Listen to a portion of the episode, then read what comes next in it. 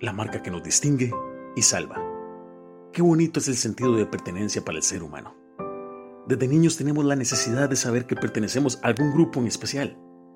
Eso es importante para nosotros en todas las épocas de la vida. Es un sentimiento muy agradable, pero qué mal se siente cuando no te aceptan, cuando te dan la espalda, te cierran las puertas, solo porque las personas en este mundo te consideran diferente, porque no pensás igual, no sos de su estrato social, no tenés el mismo nivel de educación, y lo peor de todo cuando te desprecian, se burlan y hasta te persiguen cuando sos cristiano. Y esto último sucede con más fuerza hoy en día.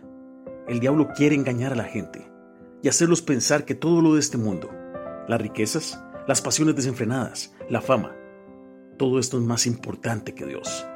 Tienes que pensar igual a ellos si no sos un anticuado, un ignorante. Es como si no tuvieras un sello para ser parte de su selectivo y privilegiado grupo. Porque estás poniendo tu fe y tu confianza en la Biblia, en lo que ellos llaman un libro muy viejo. El único libro que te puede cambiar la vida y conducir hacia la vida eterna. Que te enseña cómo vivir en paz y encontrar el verdadero gozo en medio de las pruebas. ¿Y sabes algo? también se necesita de un sello para poder entenderlo e interpretarlo. Ese sello lo prometió el Señor Jesucristo para vos y para mí cuando aceptamos la salvación que nos regaló.